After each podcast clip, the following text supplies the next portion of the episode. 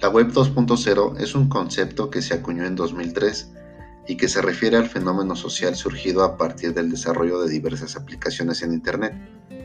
El término establece una distinción entre la primera época de la web, donde el usuario era básicamente un sujeto pasivo que recibía la información o la publicaba, sin que existieran demasiadas posibilidades para que generara la interacción, y la revolución que supuso el auge de los blogs, las redes sociales y otras herramientas relacionadas. La Web 2.0, por lo tanto, está formada por las plataformas para publicación de contenidos como Blogger, las redes sociales como Facebook, los servicios conocidos como Wikis, Wikipedia, y los portales de alojamiento de fotos, audio o videos, Flickr, YouTube. La esencia de estas herramientas es la posibilidad de interactuar con el resto de los usuarios o aportar contenido que enriquezca la experiencia de navegación.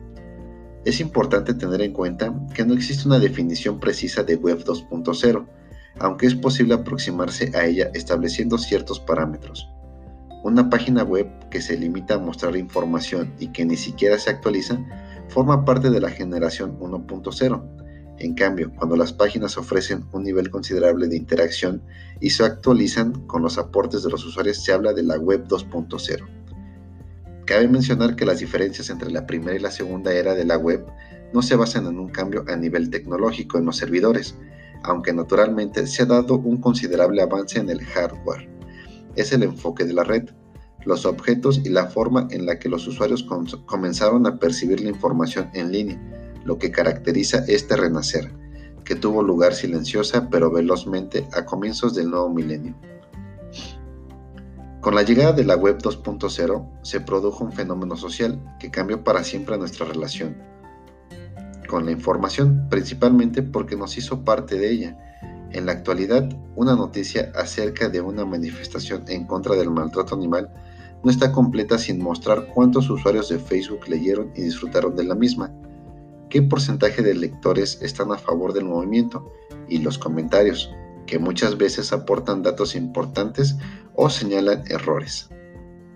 Como ocurre en cualquier hito en la historia de la humanidad, la democracia asociada a la 2.0 ha impactado seriamente en los medios de comunicación tradicionales, principalmente en aquellos que no supieron adaptarse a esta nueva ola de libertades.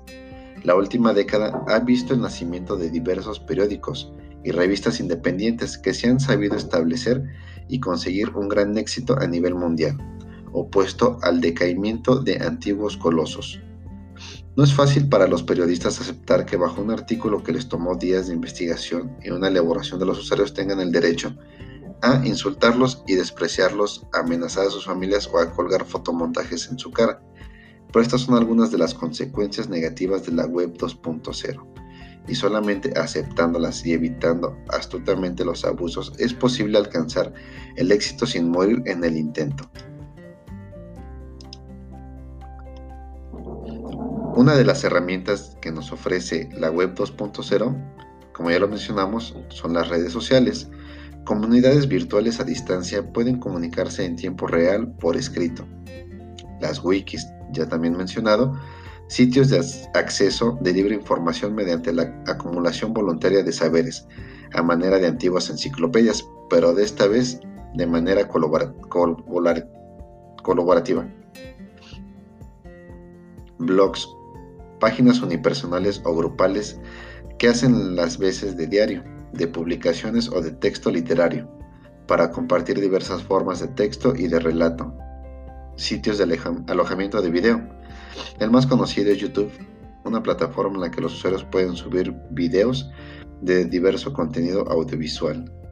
También páginas online, páginas de venta online, podcasts, presentaciones online y herramientas colaborativas, entre otras.